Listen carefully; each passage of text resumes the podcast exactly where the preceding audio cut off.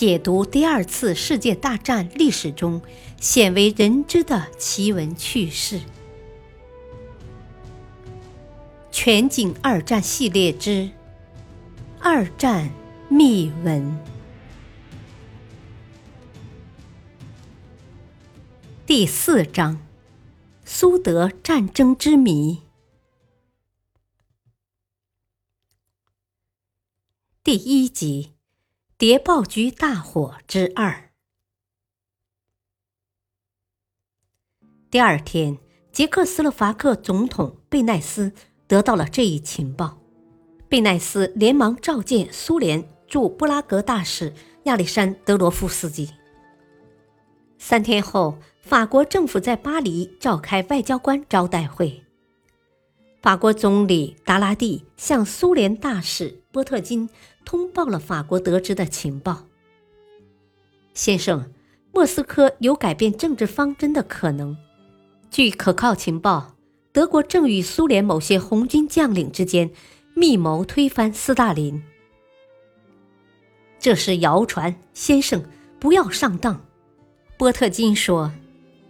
十分钟后，波特金回到大使馆，用密电向斯大林做了汇报。这也是海德里希为增加情报的可信度，故意向法国人释放的烟幕。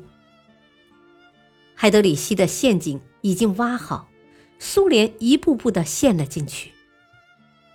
海德里希的代表贝伦兹来到布拉格，通过博米与捷克斯洛伐克总统贝奈斯取得联系。贝伦兹向贝奈斯出售图哈切夫斯基谋反的专卷时，贝奈斯马上密报斯大林。就这样，贝奈斯的特使与贝伦兹直接接触，斯大林的代表叶若夫也来到柏林。贝伦兹向斯大林方面索价三百万卢布，斯大林毫不犹豫地答应了。五月二十日，斯大林解除了图哈切夫斯基的副国防人民委员的职务。图哈切夫斯基出任伏尔加军区司令员。苏联人不敢想象，在五一劳动节上还陪伴在斯大林身边的图哈切夫斯基，这么快就失宠了。几天后，图哈切夫斯基元帅来到莫斯科喀山火车站。向苏联高级军官们告别。元帅，请保重。许多军官握住他的手。谢谢大家。托哈切夫斯基的举手投足之间显示出病态，步履蹒跚地登上列车。六月四日，伏尔加沿岸军区召开政治工作会议。会议刚刚结束。托哈切夫斯基元帅就被逮捕了。与此同时，斯大林在莫斯科召开了苏联革命军事委员会扩大会议。斯大林揭露，反革命军事法西斯组织号召人们粉碎反革命阴谋。六月十二日，图哈切夫斯基和基辅军区司令员亚基尔、白俄罗斯军区司令员乌鲍列维奇。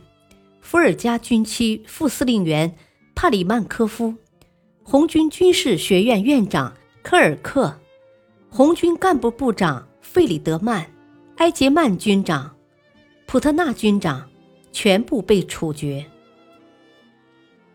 一九三八年十一月二十九日，国防人民委员长 K.E. 弗罗西洛夫在国防人民委员会军事委员会会议上宣布。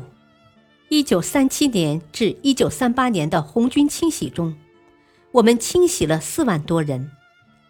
副国防人民委员 B.A. 夏坚科也证实，在一九三七年至一九三八年间，仅陆军就有三万六千八百九十八人被解职。在清洗中，中高级指挥员是首当其冲的受害者。据统计。